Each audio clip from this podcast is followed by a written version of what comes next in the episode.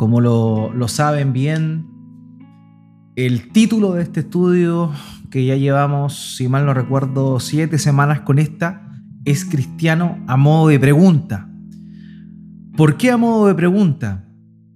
Porque durante el último tiempo, de una manera general en el mundo, el término o el título cristiano se ha utilizado de una manera, digamos, común, normal, para referirse a todos quienes tienen cierto grado de simpatía, ya sea con el catolicismo romano o bien con la iglesia evangélica. Y, es, un, título, cristiano es un título que tristemente se ha empleado de esa forma, se ha empleado de una manera tal vez eh, muy, muy liviana y no se ha eh, usado correctamente en torno a la aplicación verdadera y bíblica que éste tiene. Y por eso es que llevamos, ¿cierto?, estas siete semanas hablando de esto, con el fin de que primeramente nosotros como, como cristianos comprendamos, en primer lugar, lo, que lo que somos, lo que deberíamos ser, y también para poder ver a nuestro alrededor y examinar si en verdad o no alguien es cristiano o no lo es. Entonces ese ha sido el propósito de este, de este estudio, un poco llevarnos a la reflexión, analizar nuestras vidas, ver en qué parte del camino estamos y a la vez también poder mirar a nuestro alrededor y, darnos cuenta que tristemente muchas personas que se creen cristianas no lo son. Y eso es dramático al fin al día. ¿Por qué? Porque si no lo son, están en la misma condenación que se encuentran aquellos que viven de una manera totalmente desordenada y que no tienen a Dios ni siquiera en su conciencia. Entonces, hemos dicho durante estas últimas semanas que ser cristiano es algo mucho más allá de ser un simpatizante.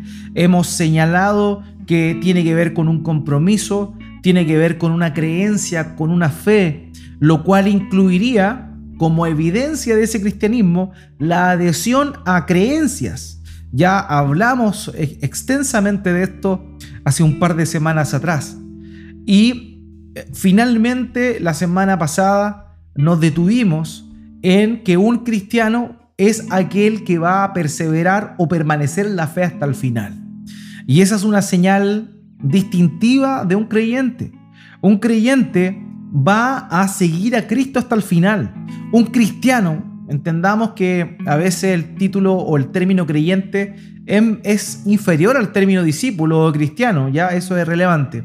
Pero yo normalmente en el uso de este estudio lo he homologado pero normalmente el concepto de creyente es como menor, ¿ya? Es como menor. Cuando hablo de un cristiano, estoy hablando de un discípulo del Señor Jesucristo.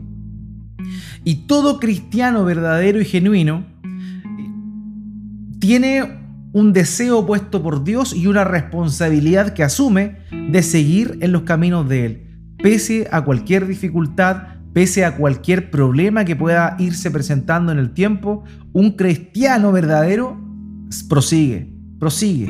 Y eso es lo que vimos básicamente la semana pasada y vamos a tocar brevemente a modo de resumen. Bueno, hoy día es la penúltima, la penúltima semana que vamos a estar, hablando de esto. Y otra evidencia u otra, otro cuestionamiento que debemos hacernos para comprobar si realmente lo somos es si amamos a los demás. ¿Por qué? Porque un cristiano genuino ama a los demás. O sea, una evidencia de que alguien ha nacido de nuevo, que alguien ha sido regenerado, que alguien ha sido alcanzado por la gracia de Dios, es que de una manera sobrenatural comienza a manifestar amor por el resto. Y eso es prácticamente lo que vamos a estar analizando durante esta, esta jornada. Por eso el título de esta clase es ¿Amas a los demás? ¿Por qué? Porque si el cuestionamiento es cristiano, lo soy realmente, inmediatamente después, junto con permanecerás o prevalecerás o perseverarás hasta el final, es ¿amas a los demás? Porque ciertamente aquel que ha nacido de nuevo, el cristiano, el discípulo de Cristo, comienza a manifestar amor por los demás. Hemos revisado entonces anteriormente que una manifestación clara de que alguien realmente ha nacido de nuevo es el hecho de que se mantiene en la fe hasta el final. El verdadero cristiano, aquel que permanece fiel eh, hasta el final, ese es el que es un verdadero discípulo del Señor Jesucristo. El falso discípulo, el falso cristiano, renuncia a medio camino, a medio andar. Ha comenzado a peregrinar, digamos, a asistir a una iglesia o a manifestar ciertas, ciertas conductas que aparentan ser un creyente, pero en un momento determinado de su vida, a lo largo de los años, del tiempo, se manifiesta que no lo era. ¿Cómo? Volviendo atrás y haciéndolo de una forma peor.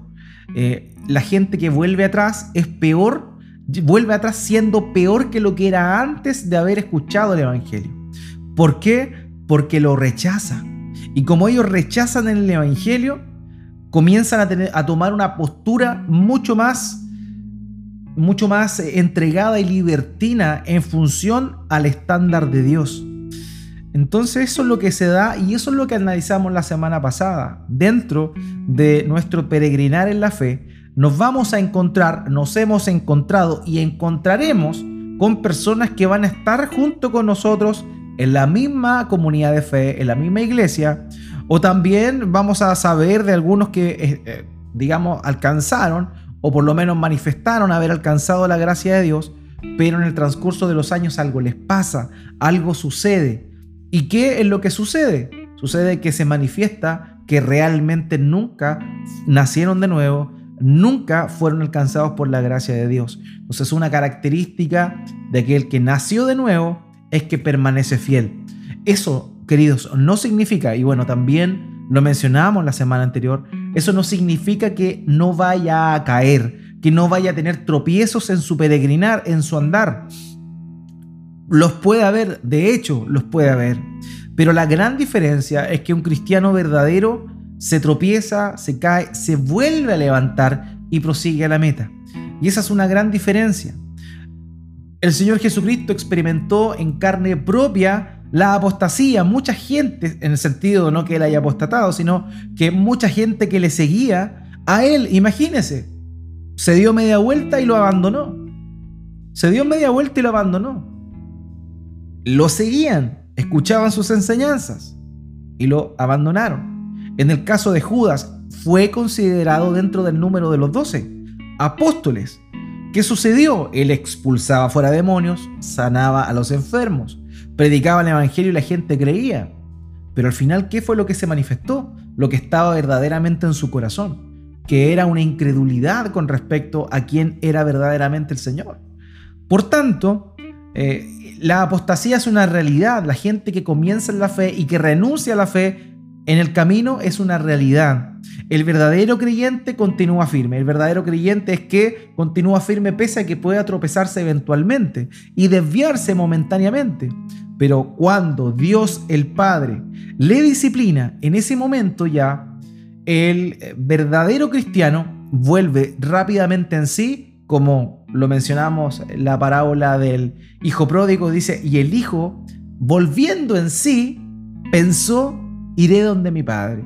Llega un momento en que el verdadero hijo de Dios vuelve en sí. Se da cuenta que se descarrió, se da cuenta que perdió el rumbo y que verdaderamente necesita de forma desesperada del perdón de su Padre. Y eso es lo que le sucede a un cristiano. Un cristiano puede tropezar, sí. Un cristiano puede caer, sí. Un cristiano puede caer gravemente en un pecado grave, sí, lo puede hacer.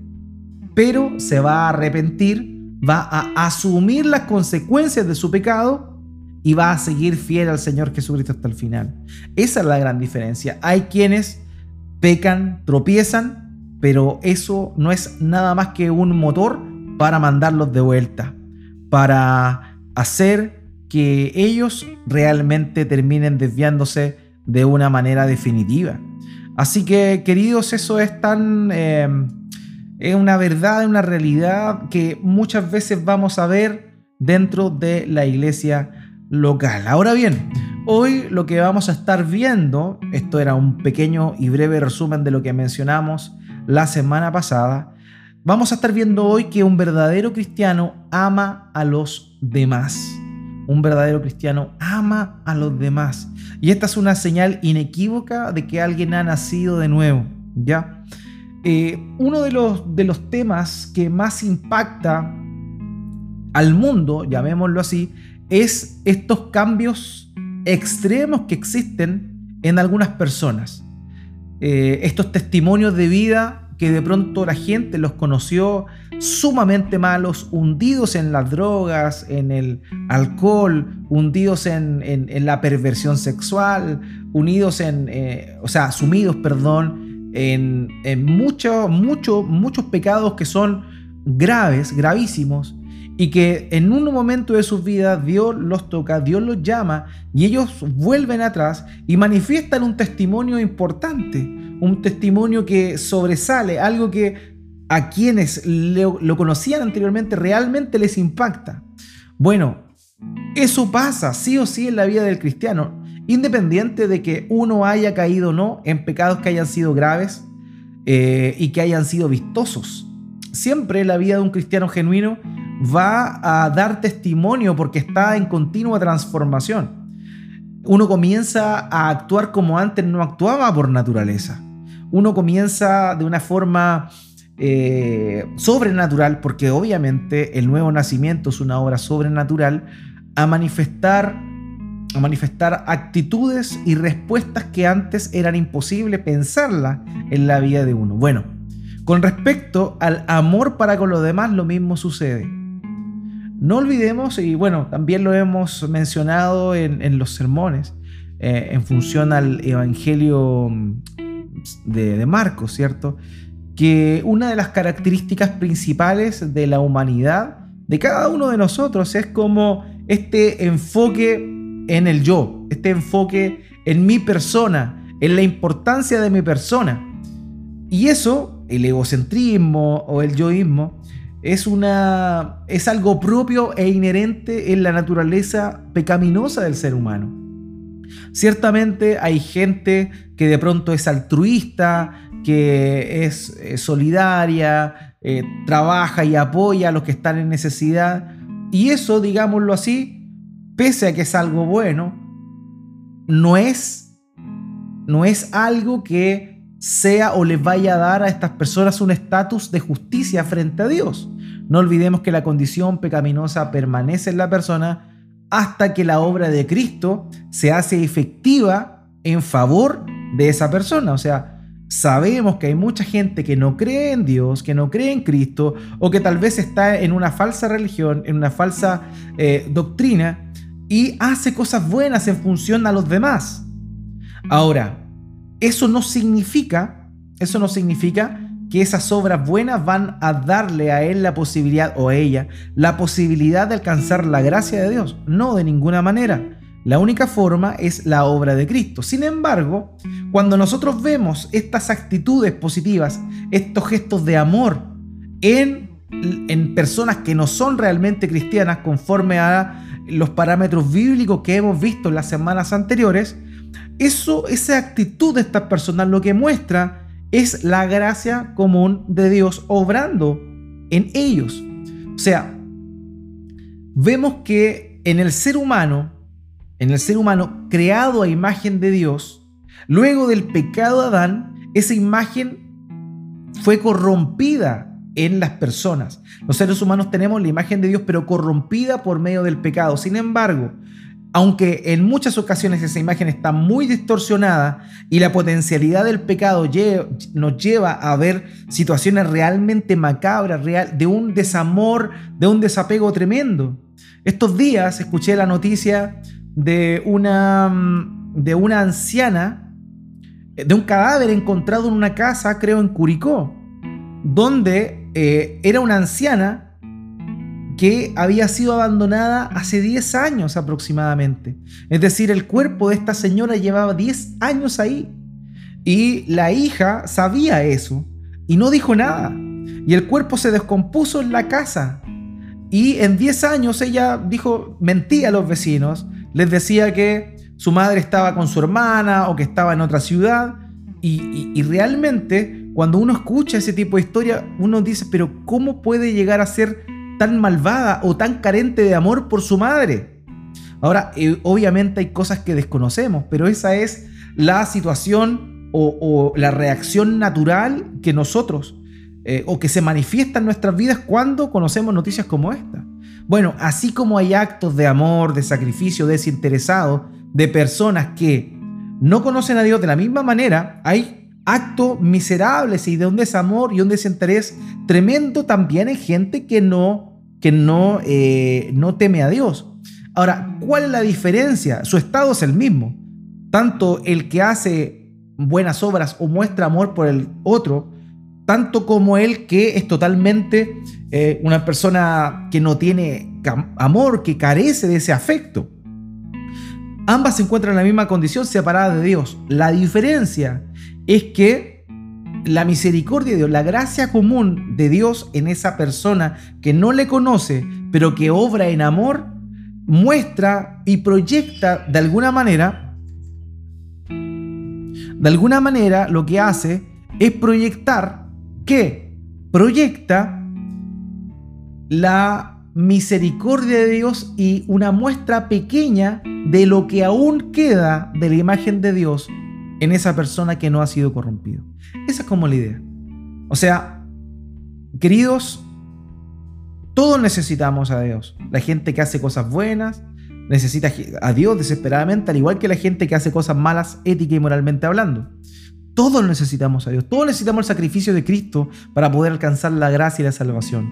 Pero hay gente que no conociendo a Cristo obra bien. Ahora, la diferencia es que el cristiano va a obrar bien y eso se va a notar bien. Va a, comenzar a amar cosas muy distintas, muy pero muy distintas a lo que sucedía antes. Así que eso, eso es una muestra de verdad súper eh, importante, el cristiano verdadero va a empezar a amar. ¿Por qué? Porque desde el momento en el cual comenzamos a tener nueva vida, desde ese momento, ¿qué es lo que sucede? Desde ese momento somos capacitados para poder amar a los demás como Dios nos amó a nosotros. Y eso es un acto realmente sobrenatural. Dios obrando en nosotros y dándonos un amor que que es sobrenatural. Quienes normalmente estaban preocupados solamente de sí, ahora comienzan a tener una visión más amplia. Y ya no solo se aman a sí mismos de una manera pecaminosa, sino que ahora se ama al resto, se comienza a amar al resto, la preocupación por el otro comienza a aflorar y esa es una evidencia de que has nacido de nuevo. Si tú amas a tu hermano en la fe, tú has nacido de nuevo. Y eso es un poco lo que vamos a comenzar a ver a, continuación. Fíjese lo que dice acá en Primera de Juan, capítulo 4, versículos 7 al 8. Primera de Juan, capítulo 4, versículos 7 al 8. Amados, amémonos unos a otros, porque el amor es de Dios y todo el que ama es nacido de Dios y conoce a Dios. El que no ama no conoce a Dios porque Dios es amor. Entonces, en primera instancia, vemos aquí este pasaje y este pasaje nos muestra que en realidad todo aquel que ama verdaderamente a Dios, que ha nacido de nuevo, comienza a amar a los demás, algo sobrenatural y que se manifiesta de diversas maneras. Y también el objeto de ese amor vamos a clasificarlos, por lo menos tiene un alcance en tres, en tres áreas. Y eso es lo que vamos a estar viendo a continuación. Ahora, cuando yo digo, yo digo, bueno, el cristiano debe amar al mundo, debe amar a toda persona, hay un amor sobrenatural que comienza a aflorar de él, evidentemente todo el mundo está de acuerdo, acuerdo con eso, o sea, ninguna religión va a estar en contra de que hay que amar a los demás, ¿cierto? Estamos siempre hablando, hoy se escucha mucho estos conceptos de empatía, de buscar la dignidad del otro, del respeto y todos estos términos que hoy por hoy están tan, tan de moda en, nuestra sociedad. Eh, y toda la gente está de acuerdo, entre comillas, insisto, entre comillas, con, con este concepto del amor. Ahora, ¿cuál es la diferencia entonces entre el amor que un cristiano debiese manifestar con el amor que la gente común y corriente tiene? ¿Cuál es la diferencia? Es una buena pregunta que debemos hacernos. Por otro lado, si... A ver, ¿por qué entonces si el cristiano debe amar, por qué se nos acusa en muchas oportunidades que cuando predicamos el Evangelio incitamos al odio? Sabemos que esos son dos valores contrapuestos, absolutamente. Vemos en un extremo el amor y en otro extremo el odio. Pero cuando predicamos el Evangelio, la gente lo toma como si estuviésemos incitando al odio. Cuando decimos a la gente que está comete actos que moralmente están en contra de la voluntad de Dios y nosotros le llamamos a eso pecado, la gente inmediatamente dice, tú estás incitando al odio al demás. Y es totalmente contrario a lo que se supone que un cristiano debería hacer. ¿Por qué sucede eso? Y ahí es donde tenemos que entender la importancia del concepto genuino y verdadero del amor. El amor no es apapachar y aplaudir todo lo que hace el otro. Amor no tiene que ver con eso. No tiene que ver con eso. El amor verdadero tiene una medida. El amor verdadero, el genuino, auténtico, natural, 100% y puro es el amor que el Padre manifestó para con nosotros. En primer lugar, para con todo el mundo, enviando a su Hijo a este mundo y también de forma particular salvando a aquellos que por intermedio de Cristo creen en el Evangelio y se arrepienten de sus pecados. Esa es la muestra máxima, eh, culmine del amor de Dios. Eso es amor. Amor es entregarse por el otro. Pero amor también no tiene nada, no tiene ninguna relación con aceptar al otro tal cual como es, si es que esta actitud del otro está en contra de lo que Dios ha establecido. Entonces, no tenemos que confundir esto, queridos, es importante que lo entendamos bien. Dios es amor, sí, Dios es amor, lo acabamos de leer en 1 de Juan capítulo 4 versículo 8. Dios es amor, pero el cristiano ama como Dios ama. Y el amor de Dios no consistió, y escuche bien en esto, el amor de Dios no consistió en pasar simplemente por alto nuestros pecados. Note bien lo que estoy diciendo. El amor de Dios no, no se manifestó simplemente pasando por alto los pecados que nosotros hemos cometido. No. El amor de Dios se manifestó en que entregó a su Hijo a morir, a sufrir, a asumir la culpa de nuestros pecados para que nosotros pudiésemos alcanzar el perdón. Ese es el amor de Dios. Queridos, ese es el amor de Dios. Entonces hoy se confunde, hoy se confunde esto y en, en pro del amor se dice, pero es que nosotros estamos como cristianos llamados a amar a los demás, como sean. Así eh, sean los más grandes pecadores y quieran seguir así, la iglesia tiene que ir a donde ellos y amarles. ¿Y cómo les ama? Esto es lo que muchos creen. ¿Cómo le ama? Aceptándoles como son. Y ciertamente el cristiano no está llamado a apartarse y a discriminar al otro. Eso es claro en la escritura. El punto es que nosotros estamos llamados a amar a los demás, pero mostrando el amor de Dios. Y el amor de Dios que Él manifestó contigo eh, incluye el sacrificio de Cristo para pagar la culpa de tus pecados. Pero ¿qué, te da a ti?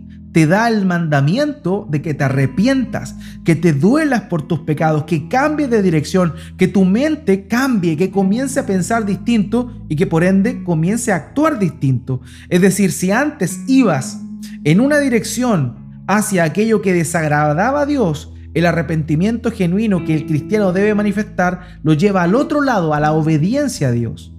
Entonces, no debemos confundir estos conceptos. Estamos llamados a amar a los demás, pero ese amor, el, punto de referencia máximo de ese amor, es el amor de Dios. Y el amor de Dios no es apapachar al otro, sino amar, entregarse, mostrarle misericordia, pero a la vez manifestar su condición y hacer que cambie. Cuando Dios llama a alguien, lo llama para que cambie. Dios nos adopta como hijos, pero nos adopta como hijos para que seamos como su hijo. No, Dios no nos salva para dejarnos así. Dios nos salva para transformarnos, para moldearnos de acuerdo a la imagen del Señor Jesucristo. Entonces no debemos confundir. Hoy, tristemente, en Estados Unidos, muchas denominaciones antiguas como la metodista, algunas wesleyanas, otras eh, episcopales, lo que están haciendo es llamar a, consulta y generar un consenso con respecto a qué. Por ejemplo, con respecto a el tema de aceptar el homosexualismo. Entonces vemos que estas iglesias históricas están diciendo lo siguiente, los tiempos cambiaron, Dios nos manda a amar y esta gente se ama. Entonces, ¿por qué no permitimos y no, no aceptamos el amor entre personas del mismo sexo? Ahora, fíjese, en, pro de un supuesto amor por el otro, lo que están haciendo es manifestar la muestra más grande de desamor para con Dios minimizando su estándar, minimizando la necesidad que la gente tiene de arrepentirse y aplaudiéndole porque van en su duro corazón hacia el propio pecado y se mantienen en el pecado. Estas iglesias, muchas de ellas han eh, normado que, que entre ellos pueden casar a personas del mismo sexo en pro de este amor puro que existiría entre dos personas, que sería, según lo que ellos entienden, lo que Dios demanda. Pero Dios no demanda eso. El amor que nosotros debemos tener con los demás es un amor que incluye la verdad. Incluye la verdad. Mira, cuando tú amas a alguien, tú quieres lo mejor para esa persona. Voy a dar un ejemplo como padre. Cuando uno ama a sus hijos, porque es obvio que uno como padre ama a sus hijos, pero si uno ve que su hijo está eh, haciendo algo peligroso, uno le va a decir no y no le va a permitir que haga eso, porque eso va a traer destrucción a ese pequeño si sigue haciendo aquello. Dios es igual. Dios ama. Sí, es cierto. Es misericordioso, es cierto. Pero ese amor involucra también la verdad. La verdad. Entonces, no tenemos que confundirnos. Amar a los demás no simplemente tiene que ver con aceptar todo lo que las otras personas hacen. Ciertamente debemos tener misericordia de los demás, pero también ese amor implica decir la verdad. Amados, debemos decir la verdad. Debemos decir la verdad. Hay cosas que a Dios no le agradan y van en contra de lo que Él creó. Y es una desobediencia directa a lo que Él creó. ¿Qué vamos a hacer nosotros? Tener misericordia de las personas, pero debemos decirle la verdad. Debemos decirle a Dios, esto ofende directamente a Dios. Arrepiéntete, busca, humíllate, deja que Dios te cambie. Ese es el camino. Y eso es lo que nosotros tenemos que proyectar. Así que no confundamos. El cristiano está llamado a amar, pero amar no es simplemente apapachar, aplaudir y aprobar. Amar es decir la verdad, es mostrar compasión y decir la verdad. Y por esa razón es que muchas veces se nos va a llamar o se nos va a tildar de incitadores al odio cuando estamos proclamando la verdad. Lo hacemos con dolor en el corazón. Aceptamos a la gente que está en una situación como esa, obviamente. Judas, el hermano del Señor, dice, arrebaten del fuego a aquellos que van camino a la perdición. Estoy parafraseando. Pero eh, no, ni siquiera toquen sus ropas contaminadas con su pecado. ¿Qué implica eso? Tratar de salvar a las personas porque van camino a la condenación, pero también tener cuidado con, con y no aceptar los pecados que cometen. Entonces, es cierto, tenemos amor, le predicamos el Evangelio, ¿con qué fin? con el fin de que conozcan al Salvador y se arrepientan de sus pecados y se vuelvan a Él, porque lo necesitan. Pero no es amor aceptar aquello que desagrada a Dios. Eso no es amor. No es amor. No hay muestra más amorosa de alguien, como les daba el ejemplo de un padre con un hijo, que preocuparse para que el hijo no muera o no sea destruido por hacer algo que está en contra de o algo que no le corresponde o algo que le va a traer ciertamente destrucción. Entonces, antes de entrar en el tema, quería mencionar eso, porque muchas veces, eh, o sobre todo en esta época, está tristemente todo tan eh, de cabeza, todo al revés, y muchas iglesias, entre comillas iglesias, porque lo que manifiestan es que ni siquiera conocen a Dios, con tal de que la gente no se les vaya de, la, de la, del lugar, que no, que no que deje de asistir, son capaces de decir cualquier payasada y de transar con la verdad de Dios. Nosotros no estamos llamados a transar con la verdad de Dios.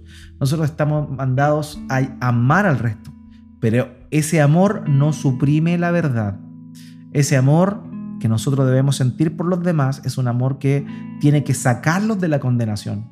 No aplaudirles para que sigan siendo condenados. Y finalmente es una muestra de desamor tremendo, de deshonestidad tremenda. Porque por mantenerlos ahí en la iglesia, les, lo estamos engañando, pensando que van a estar con Dios en la eternidad, cuando tristemente van a irse al lago de fuego y azufre por su desobediencia. Así que no confundamos eso. Bueno, después de esto, que creo que siempre es contingente mencionarlo y sobre todo en este tiempo postmoderno, en este tiempo en el cual eh, todo es tan así superficial y todo carente de temor de Dios, creo que es necesario mencionar esta aplicación del amor. Ahora, ¿cómo un cristiano muestra su amor? Vamos a comentar, por lo menos, de acuerdo a la escritura, tres manifestaciones del amor que los cristianos deben tener. En primer lugar, vamos a hablar del amor por otros cristianos, que es algo sobrenatural que comienza a aflorar. En segundo lugar, el amor por los que están en necesidad. Y en tercer lugar, el amor por los enemigos. Estas son tres manifestaciones sobrenaturales que el cristiano comienza a manifestar. ¿Ok? En primer lugar, este amor, el amor eh, es por otros cristianos.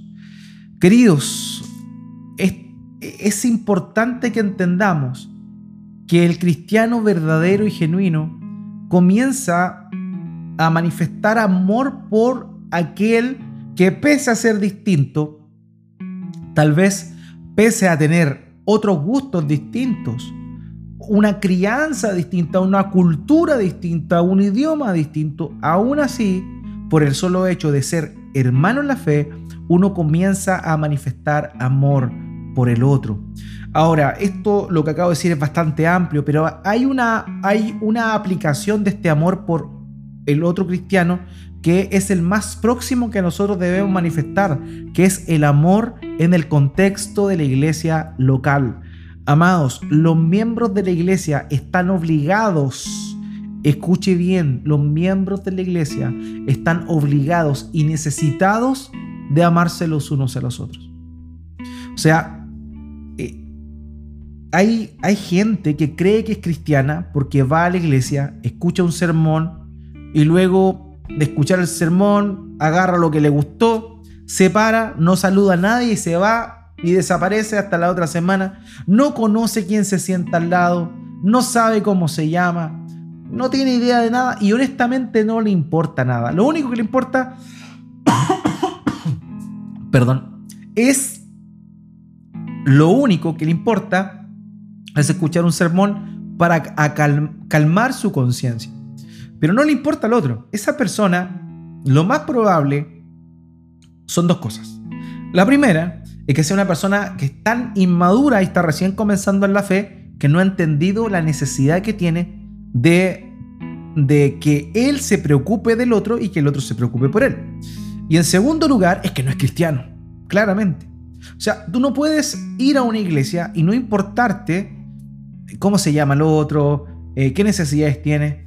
Y ahora quiero ir mucho más profundo a esto, porque ciertamente las iglesias cristianas hay personas que asisten simplemente, pero que no tienen un compromiso para con la iglesia Y cuando hablo de la iglesia me estoy refiriendo a los otros hermanos.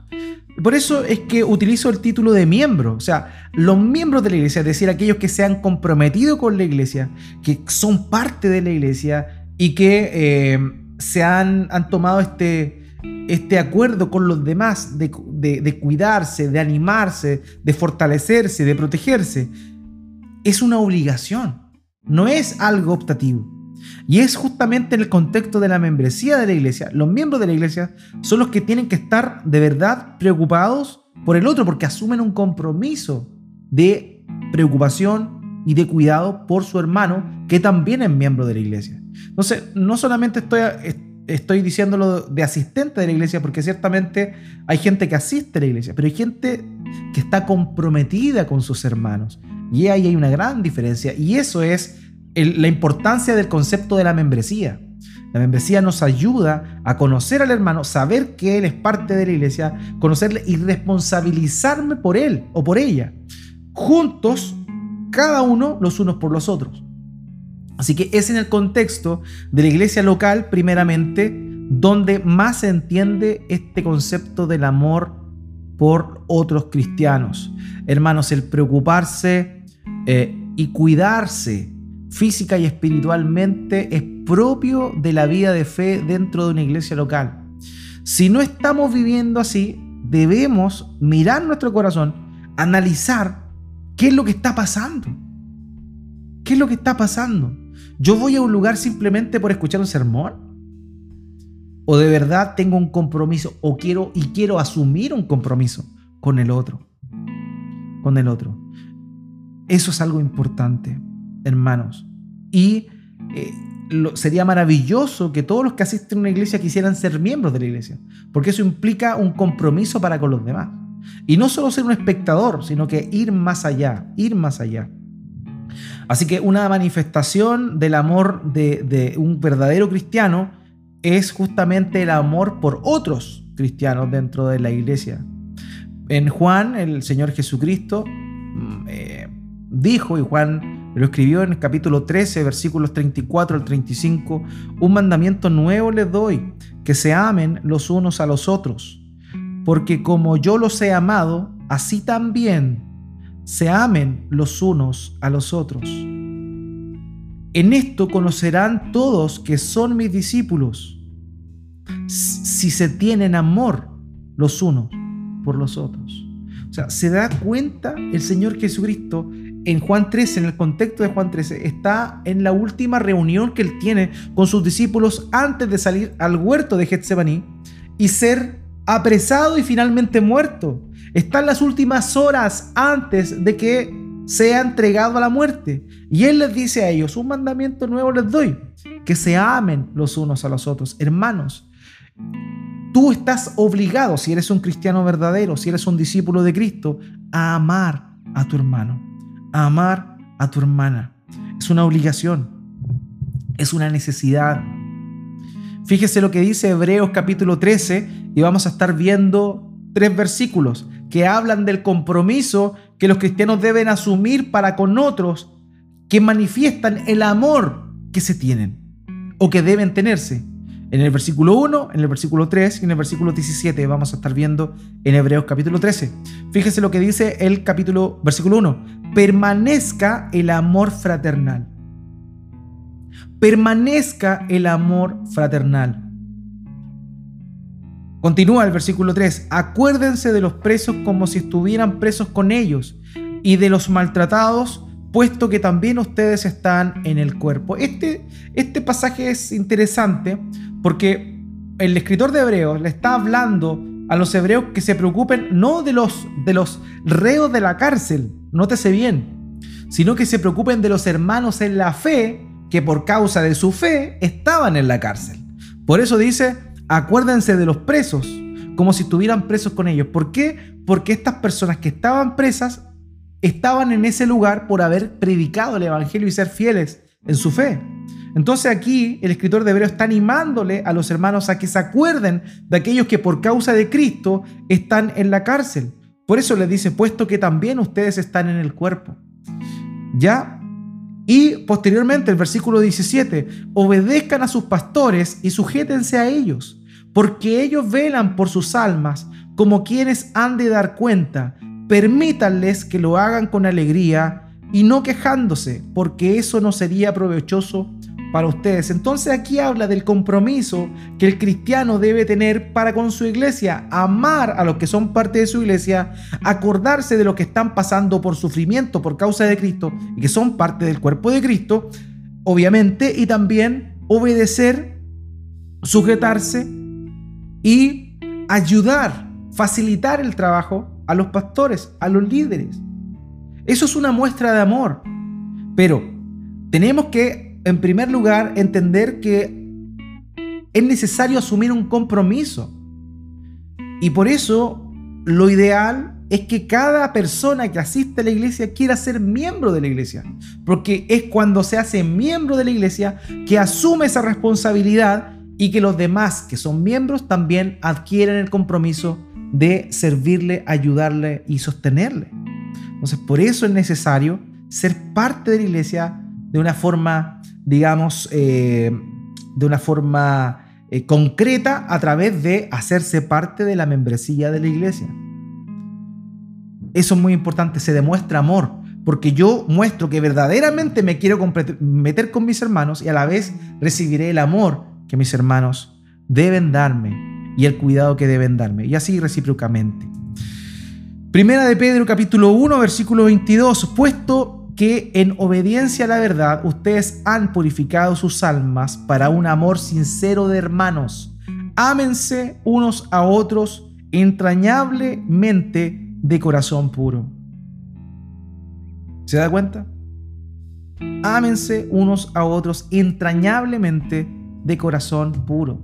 O sea, si hemos nacido de nuevo, tenemos la responsabilidad de amar a aquellos que son parte del el cuerpo de Cristo principalmente porque es el contexto más cercano que tenemos en la iglesia local donde Dios nos ha puesto. ¿Y cómo manifestamos eso? Haciéndonos parte de la iglesia por medio de la membresía. Primera de Pedro 4:8. Sobre todo, sean fervientes en su amor los unos por los otros, pues el amor cubre multitud de pecados. Sean fervientes en su amor. Hermanos, amémonos los unos a los otros. Adquiramos ese compromiso de amarnos los unos a los otros. ¿Por qué? Porque es una manifestación de que realmente somos cristianos. En Juan, primera de Juan, capítulo 2, versículo 9 al 11, dice, el que está en luz y aborrece a su hermano, está aún en tinieblas, no ha nacido de nuevo, no es cristiano. El que ama a su hermano permanece en la luz y no hay causa de tropiezo en él. Pero el que aborrece a su hermano está en tinieblas y anda en tinieblas y no sabe a dónde va porque las tinieblas han cegado sus ojos. Así de sencillo. O sea, si tú crees que eres cristiano y no estás amando a tu hermano, adquiriendo un compromiso con tu hermano, en realidad tú no has nacido de nuevo. Ahora, obviamente este amor muchas veces puede pasar por ciclo. Hay veces, esto no es un llamado utópico e idílico a que nunca vamos a tener problemas, en que siempre vamos puro, puro cariñosito, así como todo amoroso, y que no van a haber roces, que no van a haber confusiones, que no van a haber conflictos. No, no estamos hablando de eso. Estamos hablando que el verdadero amor de hermanos es un amor real en torno al Señor Jesucristo que es sincero, honesto, verdadero y que no está exento de problemas, no está exento de conflictos. Pero la sabiduría de Dios y el amor de Dios en esos conflictos es mucho más grande y puede, se puede superar. Muchas veces uno ha escuchado de conflictos en, iglesias cristianas que, que son irreconciliables. Personas que participan en la misma iglesia, que no se hablan ni se miran, familias peleadas dentro de la iglesia. Y eso, ah, estoy hablando de, iglesias que uno ha conocido, pasa y, triste, y es triste. Pero no debería pasar si somos cristianos de verdad. Debemos amarnos los unos a los otros. Pese a los conflictos, pese a los roces, pese a los malos entendidos, es nuestra responsabilidad amarnos. Amarnos. Así que, por eso le digo, es un mandamiento, pero que no está idealizado, que no es una figura utópica, sino que es real y también están presentes dentro de este concepto todos los conflictos y problemas que pueden suscitarse. Dentro de la iglesia apostólica también hubieron conflictos, pero todos se solucionaron, pero hubo conflictos. Es parte de nuestra naturaleza caída. Ahora, el amor es importante.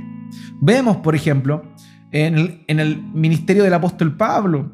El primer viaje misionero del apóstol Pablo fue junto a Bernabé y también eh, emprendieron ese, ese viaje junto a eh, Marcos, a Marcos, sobrino de Bernabé. Sucedió que en algún momento del viaje Marcos arrugó y se devolvió. Y cuando iban a salir en el segundo viaje misionero, eh, Bernabé quería llevar a su sobrino Marcos y Pablo dijo, oye, pero no, no vamos a llevarlo. Si nos dejó votado la otra vez, estoy obviamente parafraseando, ¿cómo lo vamos a llevar? Y se generó un conflicto entre Pablo y Bernabé. Y de hecho, ambos se fueron para lados distintos, no pudieron conciliar. Sin embargo, uno lee las, las, epístolas del apóstol Pablo y Pablo, después de los años, vuelve a hablar de Marcos y le ordena a los hermanos de la iglesia, no recuerdo cuál iglesia era, Colosenses parece que era, no estoy seguro, le dice, reciban a Marcos. O sea, todo ese conflicto que tuvo con Marcos, que en algún momento lo llevó a distanciarse incluso de Bernabé, finalmente fue superado y él recomienda a los hermanos que reciban como un emisario de Dios a Marcos, a la iglesia. Entonces, la iglesia apostólica no estuvo exenta de problemas. De hecho, en, la epístola de Pablo a los Gálatas, Pablo dice que él reprendió públicamente a Pedro por una actitud que no correspondía y lo reprendió públicamente. O sea, hubo un conflicto entre apóstoles, imagínense. Pablo peleando contra Pedro. Públicamente, Pablo lo increpó. Pero vemos en los años después, en las epístolas del el propio Pedro, dice, loando o alabando las enseñanzas que el apóstol Pablo decía, sí diciendo que Dios le había dado una sabiduría que eran un poco difíciles de comprender, pero apoyando la enseñanza del apóstol Pablo. Entonces, ¿y que no habían tenido un problema? Sí, lo habían tenido. Pero el amor es más grande. La conversación, el encarar las situaciones, obviamente genera un amor más fuerte. Así que, amados, no crean que estoy hablando de un amor así como, ay, todos nos amamos, qué maravilla. No, es un amor real que no está exento de conflictos, pero que siempre es con el amor primero. El amor, como dice Pedro, cubre multitud de pecados, haciendo alusión ahí a un, a un proverbio. Así que, hermanos, es necesario comprender esto. Jorge Rodríguez y Samuel Waldron escribieron un libro que se llama eh, algo de la. No recuerdo bien el título era El dilema de la separación, creo que se llama, un, libro, y donde hablan de, del amor que tenemos que tener por los hermanos y también de aquellos que tenemos que separarnos y desmarcarnos. Y bueno, y una de las frases de este libro es el siguiente. Eh, el amor fraternal no es una circunstancia, sino una decisión intencional. No es un asunto de preferencia, sino un deber. Debo amar a otros creyentes, verdaderos por causa de lo que son, mis hermanos. Esto significa que debemos tener un corazón que muestra amistad sincera hacia ellos, que busca involucrarse y se interesa genuinamente por el bienestar de otros. O sea, ese es nuestro compromiso, esa es nuestra responsabilidad y un creyente verdadero debe amar a su hermano. Primeramente, igual a hermanos que están en el cuerpo de Cristo y están en otros lados, en otras congregaciones igual, pero primeramente, queridos, a los que están dentro de la congregación local donde Dios me ha llevado. En Romanos capítulo 12, versículo 10, sean afectuosos unos con otros, con amor fraternal, con honrase, dándose preferencia unos a otros. O sea, prefiere a tu hermano. Prefiéranse los unos a los otros en cuanto a honra. Sean afectuosos, ámense. Eso es el mandato que Dios nos da. Y eso es lo primero. Hermanos, si tú, si tú eres cristiano, tú vas a empezar a amar a tus hermanos en la fe, en la iglesia local donde Dios te ha puesto, te vas a comprometer a ir más allá de una simple visita, de solamente escuchar un sermón y de recibir consejos, vas a ir más allá. Vas a querer comprometerte con la iglesia local, vas a querer conocer a tus hermanos, que ellos te conozcan y establecer lazos de amistad, de amor, de cuidado. en todo el espectro que esto involucra. Si tú no quieres hacer eso, si no te interesa, probablemente no hayas nacido nuevo o eres demasiado inmaduro en la fe. Segundo punto, un verdadero cristiano ama a los que están en necesidad. Y hermanos, otra manifestación de este amor es la preocupación del cristiano por la situación que está pasando el de al lado. Y en primer lugar, vamos a hablar de el amor práctico y la preocupación práctica por la necesidad que en primer lugar tu hermano en la fe está pasando. Tu hermano en la fe está pasando. Hermano, eso es importantísimo. Ciertamente eh, la iglesia cristiana debe tener un ministerio de misericordia para con los de afuera. Eso es claro, ¿ya? Y vamos a mencionarlo posteriormente. Pero en primera instancia, la responsabilidad de amor por las necesidades del otro, del cristiano, están en función a, a quienes son parte del cuerpo de Cristo. ¿Ok? El amor de Dios nos lleva a tener misericordia por los que no tienen y nos impulsa a ayudarle primeramente a los hermanos en la fe, es decir, a los miembros de la comunidad de fe en la cual estás, también a otras personas que están pasando necesidad y que están en la misión, por ejemplo, y también a quienes se encuentran desvalidos, imposibilitados de poder estar en una buena condición. En el contexto de la iglesia apostólica, los primeros cristianos en Jerusalén, aproximadamente en el año 54, pasaron una hambruna muy grande, muy grande. ¿Por qué razón? porque estaba la hostilidad, ¿cierto?, de los romanos con los judíos.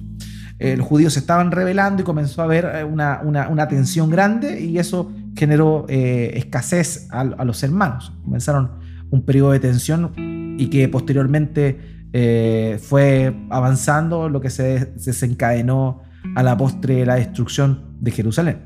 Ahora, cuando los hermanos de Jerusalén estaban pasando por esta situación, el apóstol Pablo motivó a las iglesias que estaban bajo su cuidado, ¿cierto? Bajo su supervisión, motivó a ofrendar para poder sostener a los hermanos que estaban pasando por una necesidad económica importante que no tenían para comer literalmente en ese tiempo.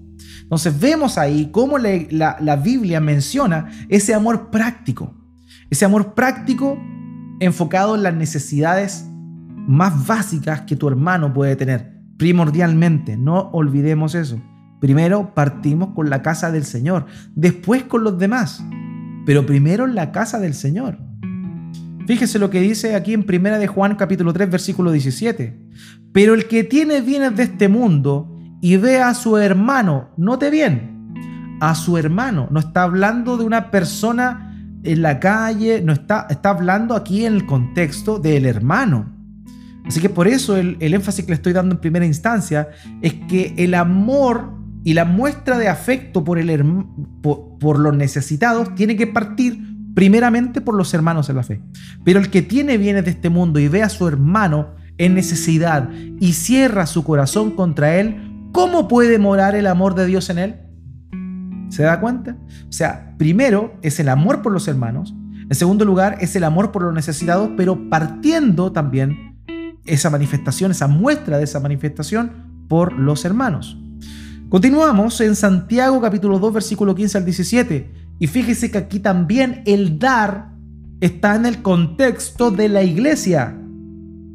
Si un hermano o una hermana, Santiago 2, 15 al 17, si un hermano o una hermana no tienen ropa y carecen del sustento diario, y uno de ustedes les dice, vayan en paz, caliéntense y sáciense, pero no les dan lo necesario para su cuerpo, ¿de qué sirve? Así también la fe por sí misma, si no tiene obras, está muerta. O sea, aquí Santiago está llevando a los hermanos a vivir una fe práctica, una fe verdadera, que obra. Una fe que obra. Fruto de tener fe, tú obras. ¿Y cómo obras? En amor para aquellos hermanos que están pasando necesidad que son parte primeramente de tu comunidad de fe, y si en tu comunidad de fe no está, está bien, no hay problema, tú miras a otros hermanos en Cristo en otro lugar que pueden estar pasando por necesidad, misioneros tal vez que están por aquí y por allá, pero siempre partiendo primero por la casa del Señor. Por lo menos eso es lo que manifiesta la Biblia. No estamos ajenos a las personas desvalidas que están en el mundo y que ni siquiera son creyentes. Estamos claros. La Biblia también va a hablar de eso. Pero partamos por la casa del Señor. Eso es lo que la Biblia nos enseña. Primera de Timoteo capítulo 5 versículo 3. honra a las viudas que en verdad son viudas. Y bueno, aquí en 1 Timoteo capítulo 5, eh, Pablo le muestra a Timoteo cómo es que debían los hermanos en la fe dentro de una iglesia local apoyar económicamente a todas las viudas que estaban desvalidas, a todas las viudas que no tenían ningún familiar, que estaban solitas. Pablo decía a los hermanos que tenían que ayudarle, que tenían que poner a esta hermana en una lista para poder proveerle de sus necesidades. ¿Y, de qué viuda está hablando? De las viudas de la iglesia.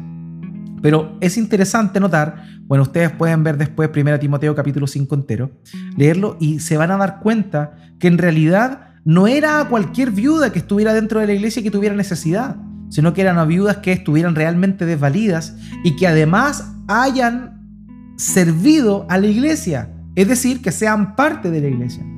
Eso ya nos muestra mucho de que efectivamente el amor que nosotros debemos tener para con los necesitados debe partir por la iglesia, pero no llegar y dar por dar, sino que también es necesario que las personas a las cuales se apoya, apoyamos como iglesia, sean parte de la iglesia y estén comprometidas con la iglesia también. Y eso es bíblico, no es algo que le estoy diciendo yo. Puede revisar en su casa 1 Timoteo capítulo 5 completo y se va a dar cuenta. Y también, habiendo partido, ¿cierto? Por, los, por la iglesia de Cristo, también tener misericordia con los desvalidos de afuera, que no son creyentes. Eso igual es parte obviamente de el amor por los necesitados. En Hechos capítulo 9, versículo 36 se habla de esta hermana llamada Tabita, también traducido el griego como Dorcas, eh, y bueno, el texto dice lo siguiente con respecto a ella. Había entonces en Jope una discípula llamada Tabita, que traducido al griego es Dorcas. Esta mujer era rica en obras buenas y de caridad que hacía continuamente. Ella, ella ayudaba a la gente, ayudaba a los que estaban pasando por necesidad. Ella daba. Entonces la Biblia también menciona el dar a los desvalidos, a los necesitados. En el Antiguo Testamento Dios ordena que en su pueblo todo el pueblo tenía que hacerse cargo de las viudas, de los huérfanos y de los extranjeros que estaban eh, deambulando, pero que se comprometían con el pueblo de Dios. No con cualquier extranjero, sino con aquellos que querían ser parte del pueblo de Dios y que se sujetaban finalmente a todo, a, la ley de Dios. Y eso nos muestra cómo es que también en el Nuevo Testamento el, el amor por los necesitados debe partir por aquellos que son parte del pueblo de Dios, pero también debe extenderse a aquellos que están desvalidos, ¿ok? Desvalidos. Vemos también cómo es que eh, Dios mismo avala y observó las obras y, las limonas que Cornelio daba. Fíjese aquí en Hechos capítulo 10, versículo 4. Eh, cuando ve, eh, cuando ve aquí, ¿cierto? Una, una aparición. Dice, mirándolo fijamente y atemorizado, Cornelio dijo, ¿qué quieres, Señor? Y el ángel le dijo, tus oraciones y limosnas han ascendido como memorial delante de Dios. O sea, Dios miró las limosnas, es decir, el dinero que daba a los necesitados. Dios lo mira. Y una muestra de amor también es dar a aquellos que están en necesidad. ¿Se da cuenta? O sea, también. Pero ¿qué es lo que pasa? Tristemente, el énfasis normalmente del catolicismo romano y todo esto, que también ha permeado la iglesia evangélica, es el, el amor y la misericordia para aquellos que están afuera de la iglesia. Sí, ciertamente hay que apoyar también. Debemos nosotros personalmente tener ese, ese corazón de darle a las personas que están desvalidas, que no pueden estar en una condición en la cual no pueden, pero no para ser subsidiarios de, sino en realidad para poder ayudarles a salir de esa situación.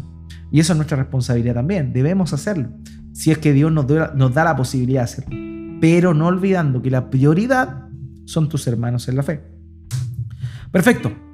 Y el propio Señor Jesucristo, cuando da su enseñanza sobre su segunda venida, Él dice que es necesario que demos y que apoyemos las necesidades de los nuevamente hermanos la fe. Fíjese aquí. Entonces dirá también a los de su izquierda, apártense de mí, malditos, al fuego eterno que ha sido preparado para el diablo y sus ángeles, porque tuve hambre y ustedes no me dieron de comer, Tuve sed y no me dieron de beber, fui extranjero y no me recibieron, estaba desnudo y no me vistieron, enfermo y en la cárcel y no me visitaron. Entonces ellos también responderán, Señor, ¿cuándo te vimos hambriento o sediento o como extranjero o desnudo o enfermo o en la cárcel y no te servimos? Él entonces le responderá, en verdad les digo que en cuanto ustedes no lo hicieron a uno de los más pequeños, de estos tampoco a mí lo hicieron. Estos irán al castigo eterno, pero los justos a la vida eterna. Aquí está hablando de lo que debe hacer aquel que le da, aquel que ayuda a un hijo de Dios. a eso se está refiriendo con los pequeños. Dios también, obviamente, va a dar una, una recompensa a eso, pero el punto es que aquellos que obran para el bien y la necesidad de sus hermanos en la fe y también de otras personas, muestran realmente que han nacido de nuevo.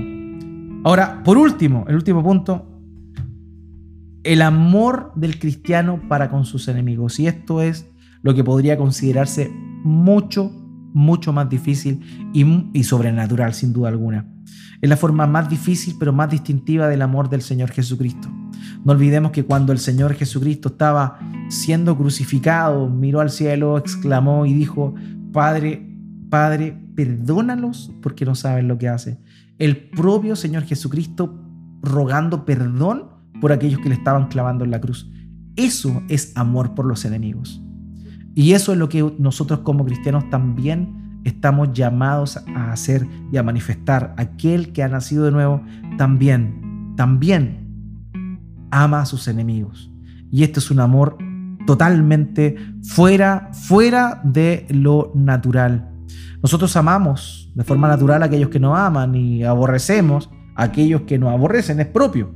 Es normal, esa es la reacción propia de cada uno de nosotros. Pero aquel que ha nacido de nuevo, sobrenaturalmente ama a aquellos que hacen cosas en contra de uno. Y también en contra de Dios, en un cierto sentido. Así como Dios nos amó a nosotros cuando éramos sus enemigos, Él también nos manda a amar a nuestros enemigos. Y esto realmente sobrenatural y la escritura lo muestra de una forma clara. Fíjese aquí en Lucas capítulo 6, versículo 27 al 36. Pero ustedes los que oyen, les digo, amen a sus enemigos, hagan bien a los que los aborrecen, bendigan a los que los maldicen, Oren por los que los insultan. Al que te hieran una mejilla, preséntale también la otra. Al que te quite la capa, no le niegues tampoco la túnica. A todo el que te pida, dale. Al que te quite lo que es tuyo, no se lo reclames. Y así como quieran que los hombres les hagan a ustedes, hagan con ellos de la misma manera. Si aman a los que los aman, ¿qué mérito tienen? Porque también los pecadores aman a los que los aman. Si hacen bien a los que les hacen bien, ¿qué mérito tienen? porque también los pecadores hacen lo mismo. Si prestan a aquellos de quienes esperan recibir, ¿qué mérito tienen? También los pecadores prestan a los pecadores para recibir de ellos la misma cantidad. Antes bien, amen a sus enemigos y hagan bien y presten no esperando nada a cambio y su recompensa será grande y serán hijos de el Altísimo, porque Él es bondadoso para con los ingratos y perversos. Sean ustedes misericordiosos, así como su Padre es misericordioso. Amados, el amor por los enemigos es una característica de Dios. Dios nos amó a nosotros cuando éramos sus enemigos y Él quiere que nosotros seamos como Él, como Cristo. Y por eso es que demanda que amemos a nuestros enemigos. Queridos, no es fácil, no es fácil. Al igual que el amor a los hermanos en la fe no es fácil, no está exento de dificultades. Amar a los enemigos, aquellos que te han hecho mal, aquellos que han hablado mentiras eh, de ti, es sumamente difícil, no es algo natural, es sobrenatural. Pero un creyente comienza a experimentarlo de forma sobrenatural también y comienza a perdonar. Y eso es una obra maravillosa. No es fácil, y nuevamente no quiero llevarlos a la utopía de decir, no, todo cristiano va a amar así como flotando a todos sus enemigos. No, cuesta, cuesta. Pero Dios pone en tu corazón una sanación especial y tú puedes perdonar. Tú puedes perdonar a los que te han hecho mal, a los que han hablado contra ti, los que han hecho cosas perversas para verte caer. Tú puedes perdonarles. Y no dejan de ser tus enemigos, No, en ningún momento dice que tus enemigos pasen a ser tus amigos. No. Dice, ama a tus enemigos, muestra amor, muestra misericordia. Así como el Padre muestra misericordia también por sus enemigos y también manifiesta una gracia común a los demás por medio de su providencia, de la misma forma. Nosotros como cristianos estamos llamados a eso. Es un mandato y es algo que va a comenzar a suceder. Y si no está sucediendo, quizá o eres inmaduro o no has nacido de nuevo. Pero una manifestación del el verdadero creyente precisamente es que ahora puede amar. Primera de Juan capítulo 4 versículo 8, el que no ama no conoce a Dios porque Dios es amor. Cerramos Mateo 5, 44 al 45. Pero yo les digo, amen a sus enemigos y oren por los que los persiguen para que ustedes sean hijos de su Padre que está en los cielos, porque Él hace salir su sol sobre malos y buenos y hace llover sobre justos e injustos. Amados, amemos a nuestros hermanos, amemos a los necesitados prácticamente y también amemos a nuestros enemigos. ¿Por qué? Porque Dios nos amó cuando nosotros éramos sus enemigos. Efesios 2 del 4 al 5.